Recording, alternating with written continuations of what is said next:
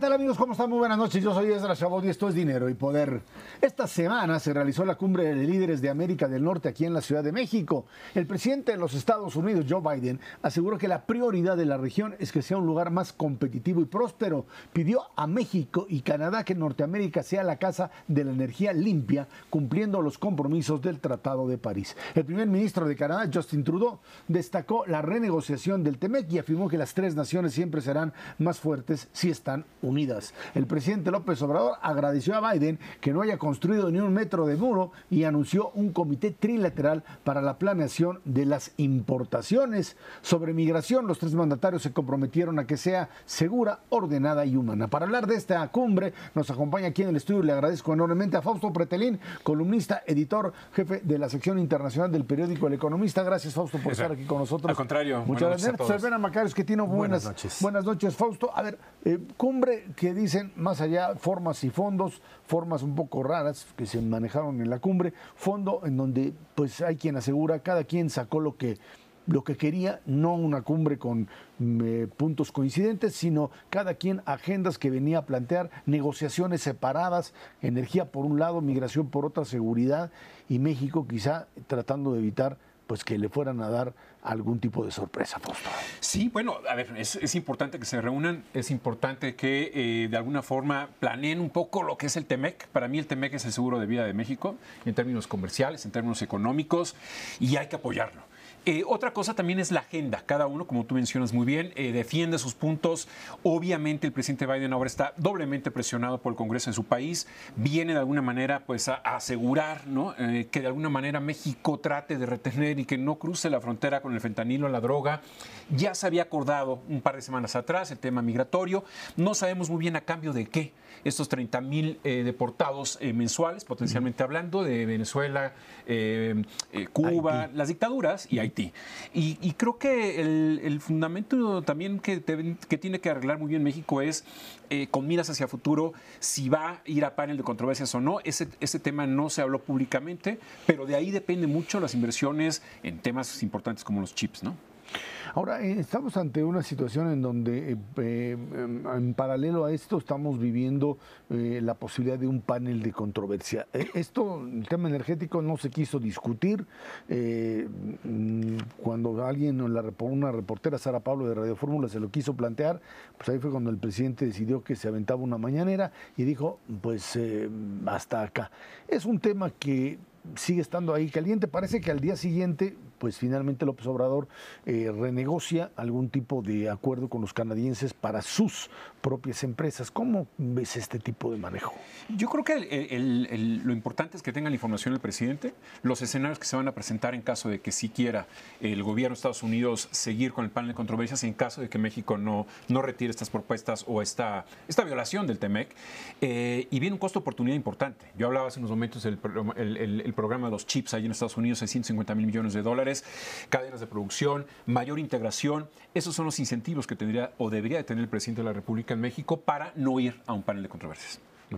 Sí, a- al respecto, este, eh, esta idea de, de desarrollar una industria norteamericana de alto nivel, en particular en el tema de chips, eh, tiene sus dificultades eh, para los tres países. Eh, alguien hacía un análisis en Estados Unidos de la dificultad que tienen para conseguir suficiente gente con capital humano para ese tipo de industria, porque pues, así como Sí. que sobren no hay. Y nosotros a eso le vamos a agregar que tampoco tenemos electricidad y que la que tenemos pues no es de fuentes limpias y que la transmisión se nos está complicando. ¿Tú, tú ves alguna posibilidad de que pudiéramos eh, evitar el panel y al mismo tiempo ir avanzando, aunque sea un poco en este gobierno, o de plano ya mejor se lo dejamos al que sigue? Bueno, es un programa a mediano o largo plazo. Yo creo que el- el- la propia negociación de esta cumbre de los, de los tres líderes incluye un tema muy importante que es educación. Educación muy orientada al tema tecnológico, eh, chips, que por primera vez Canadá y México van a formar parte de un cogobierno de un programa macro que tiene el Departamento de Estados, de Estados Unidos eh, sobre educación tecnológica. Creo que eso es pensar a mediano y largo plazo. Eh, es evidente que a veces el dogma eh, nubla las decisiones o el, el árbol de decisiones y ahí se entorpece todo. Ojalá que no ocurra eso, ¿no? Eh, y esperemos que no quede en, el CONACIT, porque entonces está destinado al fracaso, porque no les gusta mucho la tecnología. Pero, eh, Fausto, déjame decirte, parece que está de moda hacerse de la vista gorda. Y esa es un poco la impresión que me dio con la visita de Trudeau y desde luego de Biden. se hacen de la vista gorda un poco pensando que faltan 17 meses para que tengamos un nuevo presidente en México y 20 meses para, para pues ya el, cambio. Y que eso es manejable en términos de las inversiones que ya tienen y pelotearlo y negociarlo con el que venga, independientemente de quién sea. Eso tiene costos porque no hay nada que detenga más la inversión en cualquier parte del mundo que la incertidumbre. Y 17 meses en el contexto que está viviendo la economía del mundo es muchísimo tiempo la oportunidad que sigue vigente por lo que está pasando en China, todavía con esta, pues no sé qué ola sea, la sexta a nivel mundial, pero en China seguramente la más grande, está ahí, está vigente y 17 meses puede ser muchísimo tiempo. Eh, sí, por supuesto que sí. Me parece que si ellos se plantearon eh, volverse a reunir o tener una programación clara a cada semestre, cada año, pues eso evitaría un poco lo que, lo que mencionas. Pero, pero sí, es, es claro que a veces eh, la politiquería o, las grillas retienen las decisiones estratégicas, que ojalá que no, que no sea así. Eh, leyendo los comunicados de la Casa Blanca, los acuerdos a los que se llegaron son muy importantes. Me parece que hay una doble agenda, una agenda de opinión pública o mediática que maneja el presidente de México, que quizás no toca los temas estratégicos importantes sino toca otro tipo de temas alrededor de la importancia. Habla, por ejemplo, de una alianza en América Latina. Creo que eso está fuera de lugar porque no va a haber una alianza en este momento. Pero los, si uno lee lo de la Casa Blanca, creo que si se cumplen esos compromisos que fueron firmados, escritos, al menos acordados por los tres, sería una, una ganancia. Al, respecto, eh, Fausto, esto, este texto, aunque yo nada más conozco la versión de Casa Blanca, porque no he visto que México haya publicado algo similar, lo que está escrito ahí sí va muy en dirección opuesta a lo que el gobierno ha estado haciendo y sigue diciendo. Eh, ¿Tú crees que el gobierno va a hacer algo distinto aunque mantenga la narrativa o, simplemente va a no cumplir lo que está escrito ahí? A, ver, un poco, ¿qué es lo que dice ese texto, Fausto? Bueno, a ver, eh, delinean perfectamente ¿no? cuáles son los acuerdos a los que llegaron eh, creo que lo impulsa mucho el presidente Biden, porque es la agenda que él trae, que es el tema de seguridad, de, retener el tema de la droga aquí en México, que no cruce la frontera hacia su país, eh, la parte migratoria, que ya lo conocíamos inclusive antes de que iniciara el, este evento. Eh, lo que mencioné hace unos momentos en términos educativos, que México también participe con miras a tener especialistas en temas de chips, por ejemplo, porque en términos geopolíticos ya nos agarró la puerta, la mano en la puerta con el tema de Taiwán y China. Y a grosso modo, de ahí se desprenden otros temas también eh, importantes de cadenas de valor, competitividad, y demás. Esos compromisos creo que son importantes. Si no los llegaran a cumplir, creo que la presión eh, que ejercería Estados Unidos eh, a corto plazo, es decir, el próximo semestre ya, sería el doble de lo que está ejerciendo actualmente.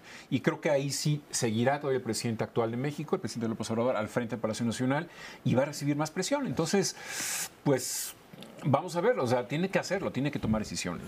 Si tuviéramos que resumirlo en la posibilidad efectiva de que entremos en un panel que Estados Unidos lo detone en el corto plazo, ¿lo ves viable o no? Eh, que existe este panel, sí.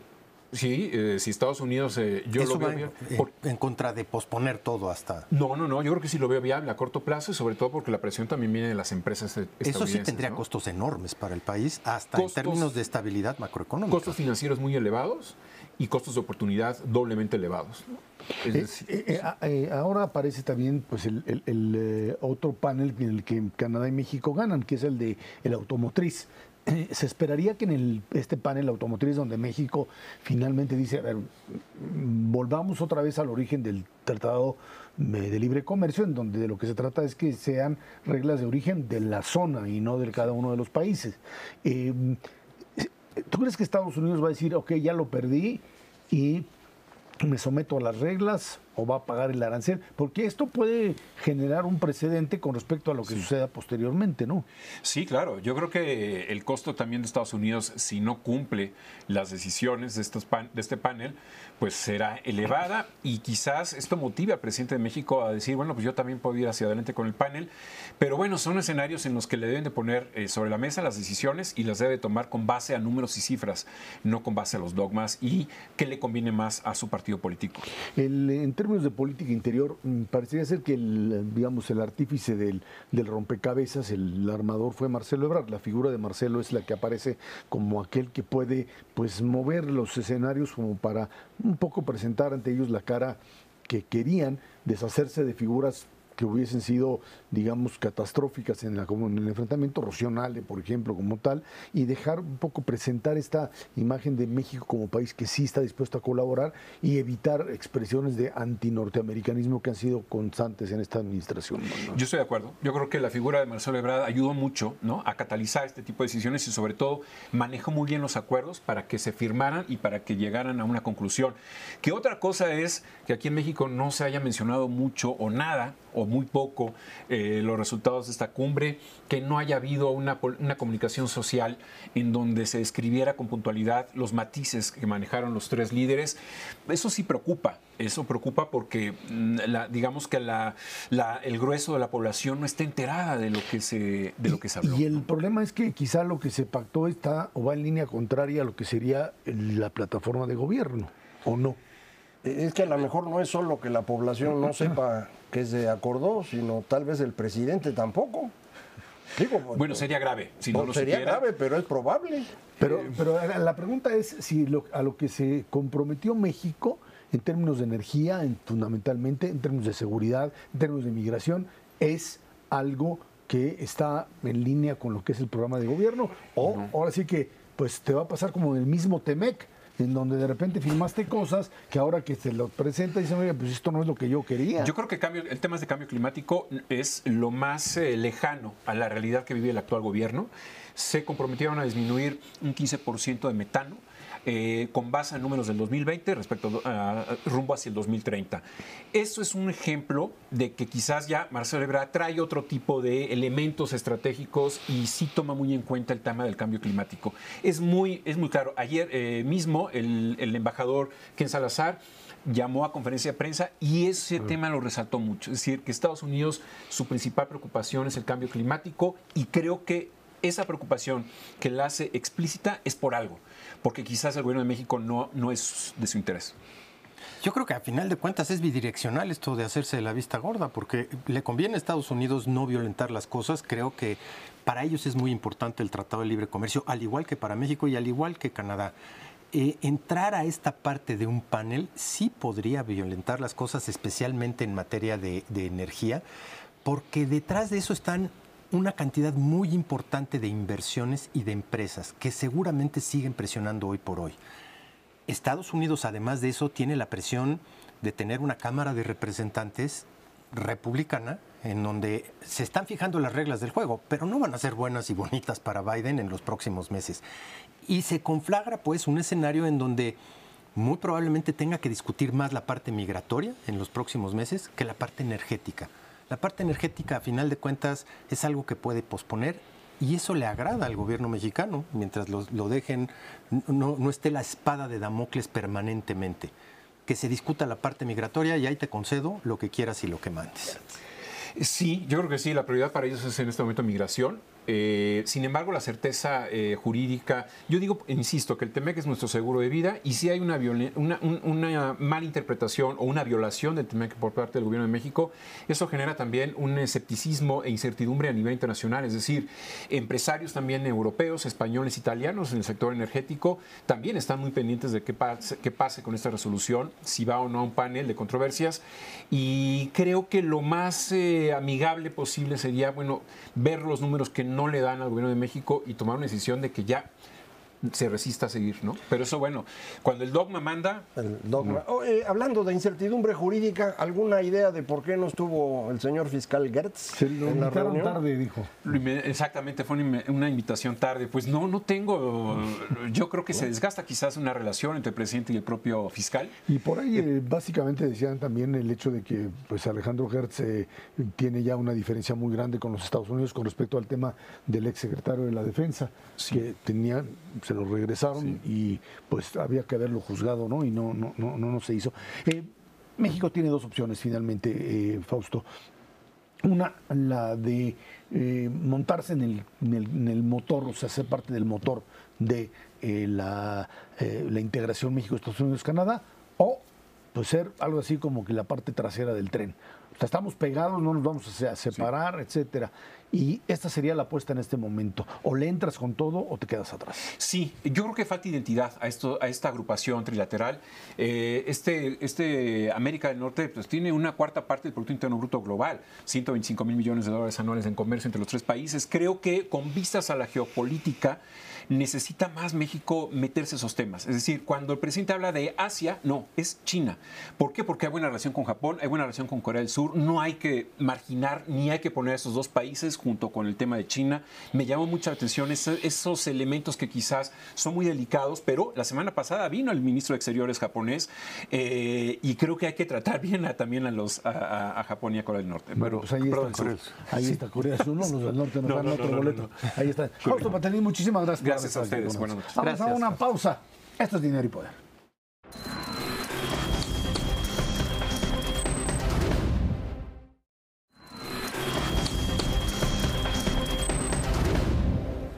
En 2022 la inflación general cerró en nuestro país 7.82%, la más alta en los últimos 22 años.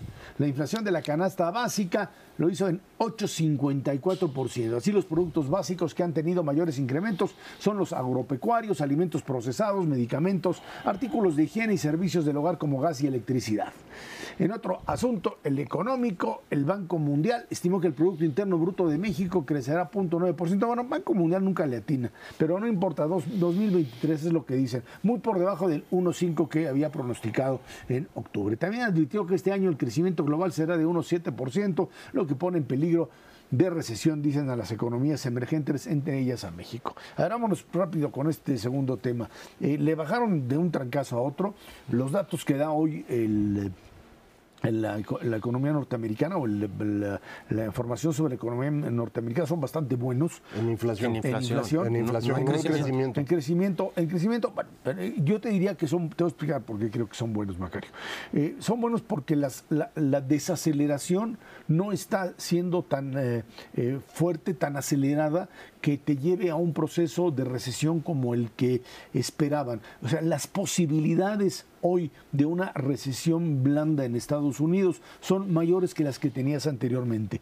Hoy con una inflación en Estados Unidos del 6,5 y una eh, inflación eh, subyacente que está en el eh, que Cinco- dijimos 5 cinco, siete, una cosa así, ¿no? con una tendencia a la baja, te dice, bueno, ahí está, ya estás en la tendencia, vas a poder manejar tasas de interés más a la baja y en una de esas, pues sí, te paras la economía, pero no con una profundidad mayor. Y yo creo que en ese sentido los niveles de crecimiento para este 2023 pueden ser no tan malos como se tenían anteriormente. Me parece que Banco Mundial a veces lo que hace es que ve unos datos malos, le mete el freno y después dice, no, qué bueno, mira, ya podemos crecer todavía. No, no solamente es el esto". Banco Mundial, también es el Fondo Monetario Internacional, hacen conjuntamente sus pronósticos, Esra. Sí son, eh, vamos, consistentemente desviados de lo que trae el mercado en su conjunto. Pero, ¿qué te indica? Sí te indica la posibilidad importante de una recesión en Estados Unidos, no por el Banco Mundial ni el Fondo Monetario Internacional. Bloomberg tiene un eh, análisis que hace con eh, los principales pronosticadores de la economía norteamericana y les pregunta cuál es la probabilidad de recesión en los Estados Unidos. Llegó a 72% en diciembre. Probablemente baje con la, con Con el la dato encuesta que hacen en enero, precisamente por esto que mencionas. ¿Y por qué? Porque ya no van a ver un crecimiento adicional de la tasa de interés. Eso no quiere decir, de ninguna manera, que los precios se vayan a dar un zorrajazo a la baja. Son muy reacios a bajar rápidamente la inflación, no solamente en Estados Unidos, en cualquier parte del mundo, especialmente en un contexto como el que estamos viviendo en el área internacional.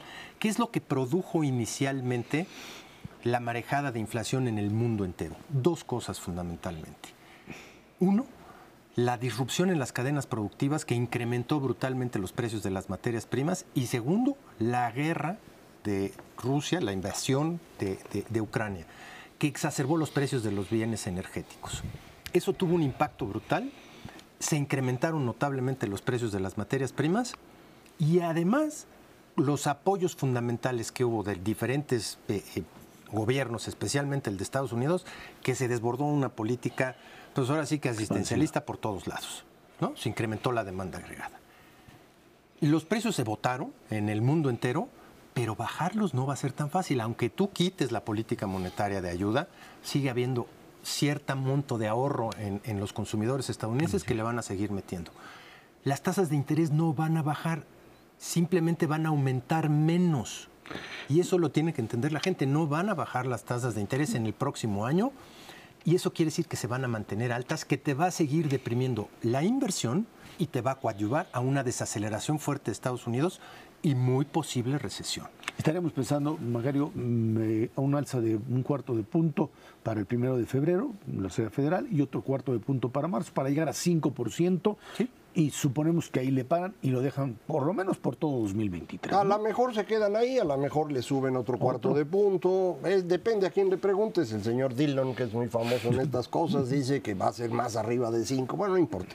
En recesión ya estamos, no hay que estar imaginando cosas. En noviembre, manufacturas en Estados Unidos ya tuvo una contracción. En diciembre, el dato adelantado fue horrible. Eh, México en manufacturas trae ya contracción. Desde septiembre se nos ha empezado a venir para abajo el comportamiento. Entonces, industria se va a venir abajo. El consumo es el que uno esperaría pudiera ayudar, pero el dinero que se repartió en Estados Unidos durante 2020 y 2021 lo usaron las personas para pagar deudas, resolver sus problemas y ya se lo acabaron. El indicador de la tasa de ahorro en Estados Unidos está casi en cero en este momento, lo cual el consumo sigue siendo alto. Eso significa que ya no van a poder seguir consumiendo más porque ya no tienen ahorro disponible. Así que veríamos efectivamente una recesión suave, como tú dices. Yo he pensado desde hace tiempo que sería una recesión como la que vivimos en 2001-2002, esa que le llamaron recesión dot-com, que fue más o menos suave, pero duradera. Eh, esa es la parte preocupante.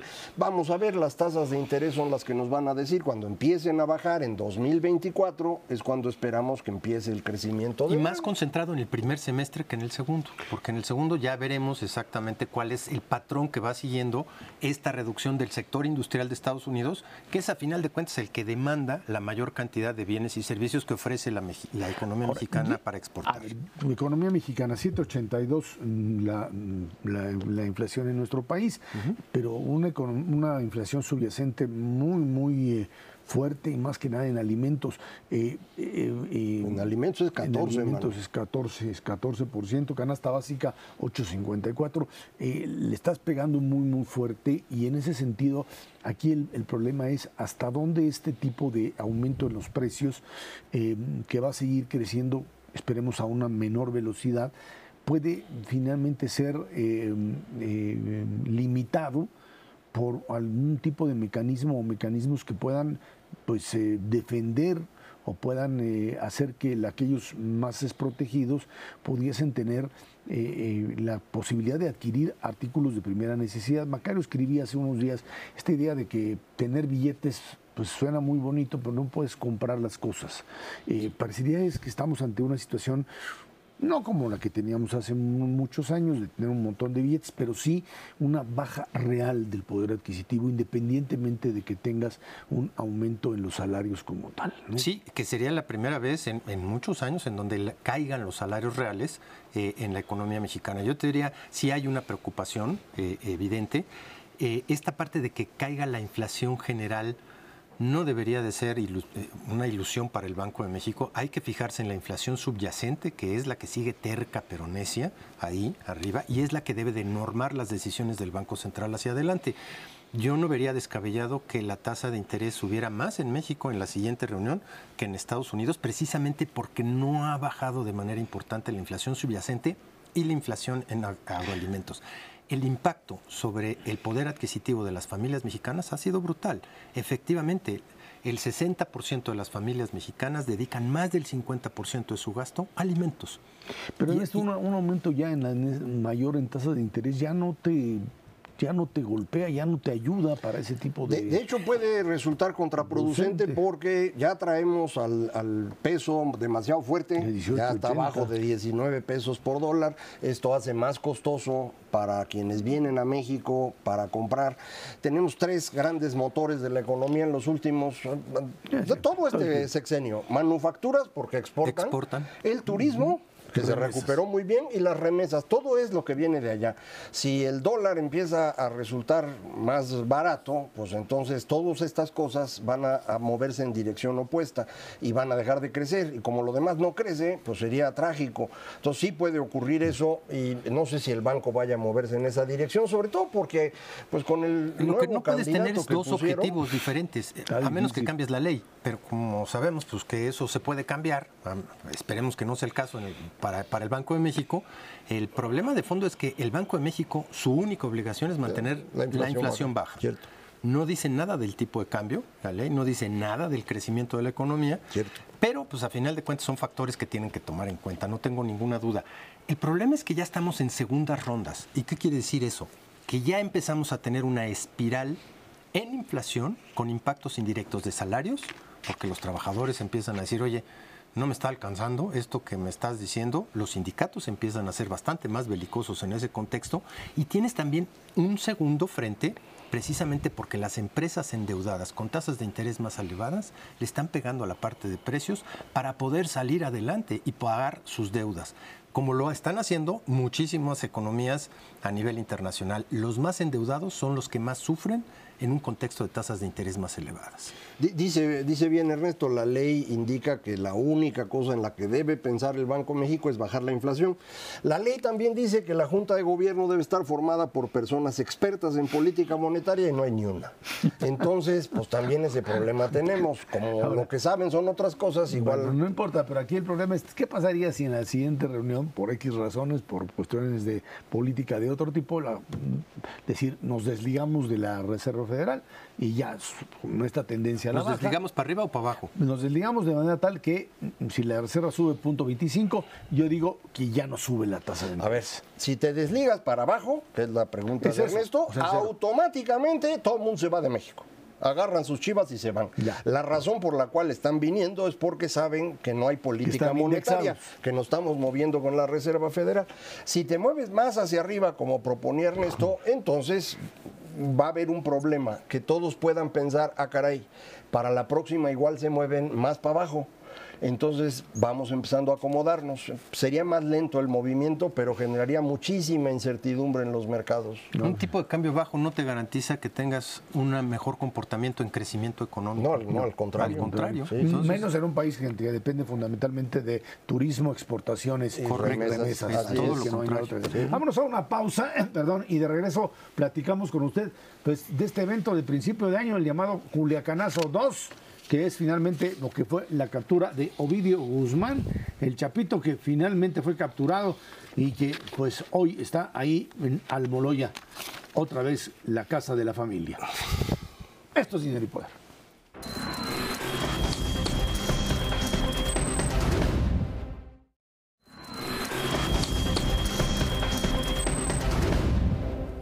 La semana pasada fue detenido en la comunidad de Jesús María, cerca de Culiacán, Sinaloa, Guzmán, hijo del Chapo. Fue un operativo coordinado por la Secretaría de la Defensa Nacional, por el cual se desataron enfrentamientos y bloqueos en gran parte del estado. Durante la mañanera, y sin dar más detalles, el presidente López Obrador pues, eh, confirmó el operativo. En conferencia de prensa, la Sedena dijo que la detención fue resultado de un trabajo de seis meses de investigación. Bueno, pues ahí está. Creo que se trató de una detención que finalmente pues tiene que ver, es cierto, con más que nada con la petición del gobierno norteamericano. Hay que recordar que no había, no sé si ya hay en este momento alguna orden de aprehensión, alguna investigación, algo que en México se le, se le acuse directamente a Ovidio Guzmán de algún delito por el cual se ha buscado, que suena raro, que no exista ningún tipo de acusación. Hay que recordar que finalmente esa zona es una zona en donde pues eh, Culiacán y buena parte del estado de Sinaloa, incluso hay partes de Sonora en donde pues el tema narcotráfico ya ha llegado a niveles donde pues buena parte de esta, estas entidades son controladas abiertamente por el propio crimen organizado. Tan es así que este operativo eh, exitoso del ejército pues, tuvo finalmente un costo en vidas de 10, eh, soldados. Por supuesto, otros 19 delincuentes también cayeron, pero eh, lo que vimos en términos de resistencia ante el embate de los delincuentes sí habla de la capacidad mm, que demuestran estos grupos ante lo que representó, pues sí, una, una acción del Estado. Y algo importante, eh, eh, fuimos construyendo durante estos eh, años esta idea de que estos narcos pues, aparecían, nuestros grupos de delincuencia organizada, aparecían como invencibles, como que de verdad, es cierto, tienen un poderío determinado, pero la verdad es que en el momento en que el Estado mexicano decide ir por ellos y enfrentarlos, pues, tiene la capacidad para hacerlos. No, es que estemos hablando de eh, un Estado eh, a la par del Estado mexicano que ya tuviese la fuerza suficiente como para pues, eh, poner en jaque a las autoridades nacionales. El problema aquí radica, uno es cierto, en que pues, se trató de una acción que se da unos días antes de la visita del propio presidente norteamericano, y creo que en política no hay casualidades, uno, y dos, básicamente el hecho de que durante estos cuatro años de la administración López Obrador, eh, toda esta zona había sido una zona que se había quedado calmada, básicamente en algo que pues por lo pronto era eh, em, producto de esta eh, idea de que pues mientras no se molestara y no se presionara a estos grupos de crimen organizado, simple y sencillamente no pasaba nada. Pues resulta que sí pasa, sí pasó y ahí está la acción que creo que no es precisamente o no fue precisamente una acción eh, aplaudida o una acción que eh, el gobierno mexicano pudiese decir es parte de nuestra estrategia de combate al crimen organizado, Macario. Eh, sí, como estamos acostumbrados a que este gobierno es muy opaco y que el presidente es muy mentiroso, es muy difícil saber qué exactamente ocurrió ahora. Nos dice el general secretario que estuvieron seis meses organizando esto, pero lo detuvieron porque se lo encontraron. Eh, y entonces lo están acusando por delitos de flagrancia. No tienen una orden de aprehensión. Si no tenían orden de aprehensión y lo detuvieron, debía haber sido para enviarlo de inmediato a Estados Unidos, que lo ha solicitado. No lo hicieron, dicen que hay que pasar por el juez. ¿Cuál juez si no hay orden de aprehensión? Entonces, parecería que esto resulta de una negociación con los amigos de Sinaloa, que son los que ayudaron a ganar Baja California Sur, Sonora, Sinaloa, Nayarit, Michoacán y Guerrero, que no es cualquier cosa. De eso depende la posición política hoy de Morena, de ese arreglo. Entonces, pelearse con ellos por esto suena extraño. Parecería como que es más un arreglo. Pásenme al Ovidio, se los guardo aquí tantito, luego buscamos cómo devolvérselos. No se los voy a dar a los gringos para que no haya bronca, pero préstenmelo un rato, porque acuérdense, Ovidio pues no es importante en la estructura de los chapitos. Él es el, carita ahí de la familia. El bueno es Archibaldo. Y ese es un tercio del Chapo, porque está el Chapo Isidro y está el Mayo Zambada. Entonces, eh, eh, podría ser un acuerdo, podría ser, no, no sé decir, Mario, yo qué quieres que te diga. No, bueno, pues sí, pero, en un acuerdo no tienes una confrontación del tamaño que tuviste en este, en este sentido, no tienes una resistencia como la que enfrentaron, Macario. Puede ser, pero de cualquier manera no es una eh, eh, enfrentamiento tan grande, duró menos de un día, eh, fueron 29 bajas, sin duda, esto es lo que tienes en cualquier enfrentamiento a cada rato con el crimen organizado. Pero yo no, yo no, creo que sea... Si hay, si hay un incremento brutal de la criminalidad en México y el número de muertes, al menos en las primeras dos semanas de, que llevamos de enero, es un incremento cercano al 30%. Eso está claro con los números de la propia Secretaría, ni siquiera tomando en cuenta estos 29. Pero a mí me deja más dudas que, claridad este tipo de acciones. No me queda claro porque no ha habido pronunciamiento al respecto, si se acabó la política ya de abrazos, no balazos. ¿O lo trajeron cerca para poderlo abrazar más? No lo sé, la verdad es que sería bueno definir que, que, alguien dijera esto sigue como estaba antes o ya, ya se cambió radicalmente. Dos, no hubo ningún decomiso ni de fentanilo ni de las cosas importantes que se mandan para los Estados Unidos, lo cual me deja espacio para pensar que sí hay otros que tienen el poder de el trasiego. Tres, no me deja claro cómo está el enfrentamiento del cártel de Sonora con el de Sinaloa, porque efectivamente pues estuvieron trabajando mucho tiempo o siguen trabajando en, en, común acuerdo para la exportación del fentanilo hacia los Estados Unidos y aparentemente hay una ruptura importante en estos momentos. ¿Y qué papel juega el gobierno mexicano frente a esa ruptura o no? En cualquier caso, eh, pues me parece más dudas y poco asertivo el no salir y decir, ya se cambió o no se cambió la política en materia de violencia y combate a la criminalidad. Lo, cierto es que eh, yo insistiría más en esta idea eh, de, por un lado, el hecho de que se haya insistido en que se trató de un operativo puramente mexicano.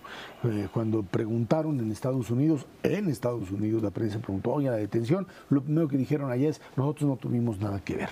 En algo que suena pues bastante difícil de entender, en el entendido de que si ellos no fueron los que proporcionaron información, etcétera, ¿Por qué el gobierno mexicano? ¿Por qué esto se, manejó desde aquí? Dos, eh, el, papel, por supuesto, del ejército mexicano, que había sido pues también puesto en una situación muy delicada en el Culiacanazo anterior, el de, el, de octubre del 2019, cuando pues finalmente lo tuvieron y lo tuvieron que soltar también con un costo de vidas humanas.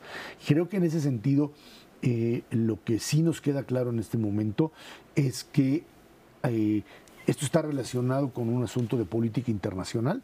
No que sea que te lo di a cambio de, pues, si no estamos jugando a cambiar estampitas, pero sí tiene que ver con una eh, redefinición de lo que representa frente a la política norteamericana el tema del fentanilo. Me queda claro que a lo mejor es un símbolo, Macario. Yo no estoy tan convencido de que sea esto eh, parte de un acuerdo con ellos, pero sí frente a los Estados Unidos de decir, a ver, ya le entramos con este, ya entramos acá y a partir de ahora pues lo que habíamos hablado de una especie de pax narca, de, de dejar las cosas como están, como esto se ha convertido, hay que recordar que finalmente el tema fentanilo ha generado cientos de miles de muertes en Estados Unidos. 100 mil al año. 100 mil al año, y en donde tienes cosas que son muy difíciles de manejar, porque es no solamente lo, que se produce ahí, sino de dónde se importa los precursores. Ahí sí ha habido revolución, sustitución de importaciones para que veas y reindustrialización. Pero porque ya no se hace en China, se hace aquí. pero los precursores los traes de allá y finalmente tienes la capacidad de producir. Ahora, ¿Qué es lo que le queda aquí al gobierno? Lo que tú decías, mexicano, ¿qué haces de aquí en adelante? ¿Continúas el enfrentamiento o le bajas?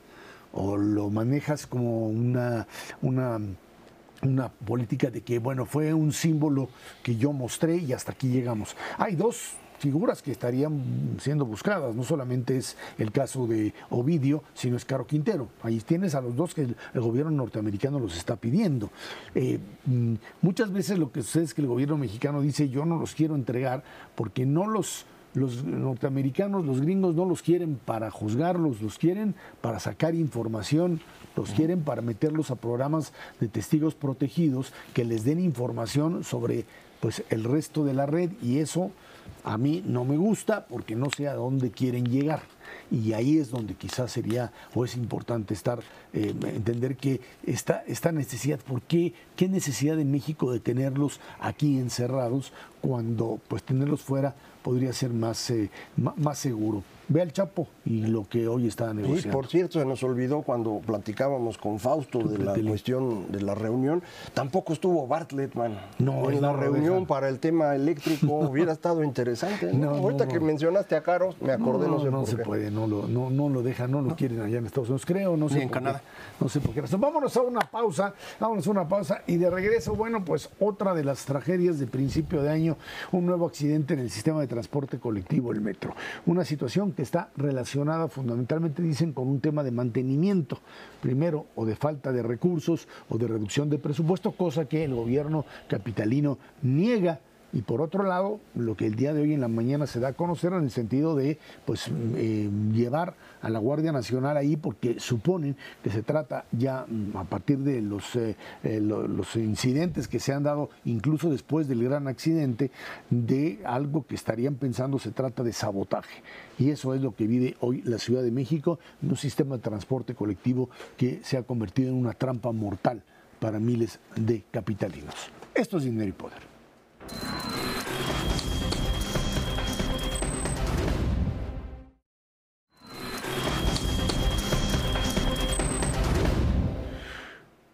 Se registra un accidente en el metro de la Ciudad de México, ahora fue en la línea 3 del metro, en el túnel entre las estaciones Potrero y La Raza.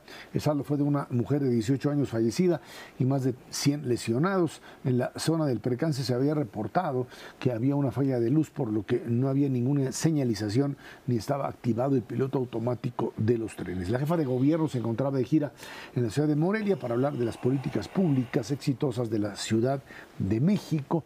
Bueno, eh, más allá, por supuesto, de esto que tiene que ver con la grilla de la Asociación Presidencial, donde por un lado está pues, la jefa de gobierno haciendo campaña en distintos lugares de la República y por otro lado, por supuesto, el tema de una Ciudad de México, que es para cualquier mm, candidato a la presidencia de la República es una verdadera bomba de tiempo. Creo que también incluso para el propio López Obrador lo fue. Eh, es una ciudad, ahora sí que se come a los candidatos, no es precisamente por donde le muevas, es muy difícil que encuentres, eh, digamos, la posibilidad de brindar una imagen positiva. Marcelo Ebrard como jefe de gobierno capitalino, tampoco a pesar de que eh, pueda decir que tuvo una gestión relativamente exitosa, no, es, no, no, te da una fuerza política esta ciudad como tal. Y lo segundo, creo que todavía más importante, es el hecho de que a ver, aquí hay un problema que hay que definirlo como la consecuencia de la austeridad aplicada directamente a la administración pública federal y local. Eh, cuando tú le bajas en términos reales, presupuestales, descontando inflación, etcétera, lo que le inviertes a determinado tipo de servicios, eventualmente esto que aguanta hasta un nivel termina por romperse. Y el, y el, metro de la Ciudad de México ya había tenido sus problemas. El tema de la línea 12, el tema de, lo que le habían metido o no, el aumento que tuvieron que hacer del costo del, del, boleto del metro, hasta que llega un momento en donde o lo conviertes en un proyecto que, como tiene que ser popular, no puedes subir los precios y tienes que hacer de él algo que, como es un servicio público fundamental, tienes que subsidiarlo, pero tienes que encontrar un mecanismo de equilibrio que le dé viabilidad económica hasta cierto punto, pero más que nada de seguridad para el pasajero o simple y sencillamente te metes en estos problemas derivados fundamentalmente de la falta de mantenimiento. Que no se van a acabar de la noche a la mañana. Que no se acaban de la noche a la mañana. Y finalmente termino el argumento y creo que el problema central es que pensar que esto es producto de sabotajes, etcétera. No creo que vaya por ahí, me parece que eh, más allá de que alguien pudiera meter la mano y aprovechar esto, el problema de la falta de eh, modernización de esto, que es una parte central de la eh, del sistema vial de la Ciudad de México, está ocasionando el colapso de la ciudad como tal, Ernesto. Ah, hay varios factores ahí. Primero, hay que tomar en cuenta que el metro tiene más de 50 años.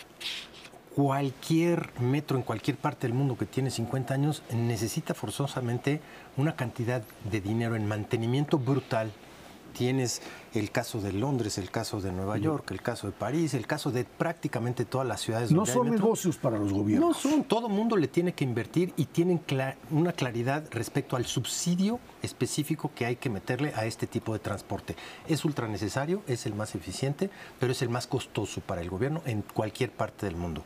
Si tú dejas de meterle esa cantidad de dinero consecutivamente durante varios años, no es que se lo hayan dejado de meter un año y luego lo regresaron a los niveles anteriores, no, es, ha sido una política consistente desde hace un buen rato.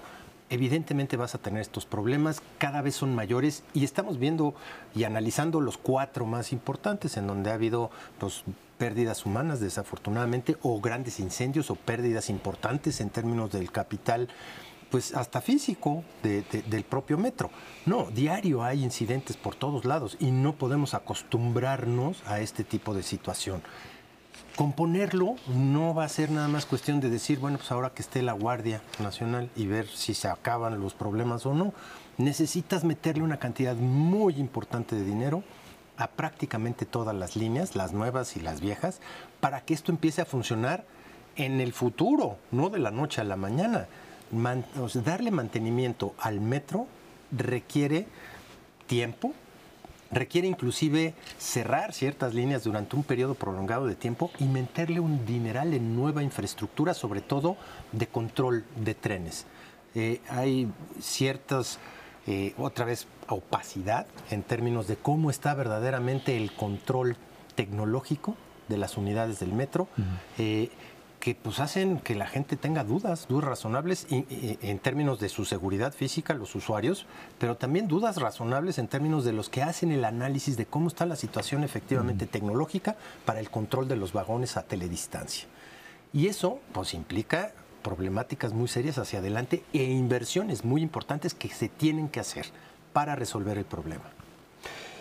Este el fenómeno no es de ahorita, como decía Ernesto. En el libro que publiqué apenas, este México en el precipicio, todo el primer capítulo explico cómo la decisión de López Obrador cuando fue jefe de gobierno de empezar a regalar dinero se hizo reduciendo todo el gasto en mantenimiento en el metro, pero también en las calles y en distintos eh, servicios que tiene que dar el gobierno por obligación. Tú no puedes hacer eso mucho tiempo impunemente. Entonces el resultado es que el metro ya llegó al punto que no tiene salvación. Estamos hablando de un sistema que está envejecido por completo, en donde se están cayendo los cables, hay un montón de imágenes al respecto, en donde realmente es un riesgo. En, toda la historia del metro, que son casi 60 años, como decía Ernesto, ha habido cuatro accidentes con víctimas fatales. Tres de ellos han ocurrido en los últimos cuatro años con esta administración. El derrumbe de la línea 12 eh, del metro, el incendio del centro de control que explica también el accidente de ahora, el alcance en la línea 3. Eh, el argumento de que hay un eh, sabotaje es el tradicional argumento de López Obrador. Él es siempre la víctima. Él y sus amigos son siempre víctimas de cosas que ocurrieron por quién sabe qué. Esto no es así, es un problema de mantenimiento. Eh, ¿Va a servir la Guardia Nacional de algo? Pues va a tratar de evitar que los usuarios del metro estén grabando el deterioro del metro. Eso es lo que van a hacer. Van a tratar de ocultarnos información. Eso es su único objetivo.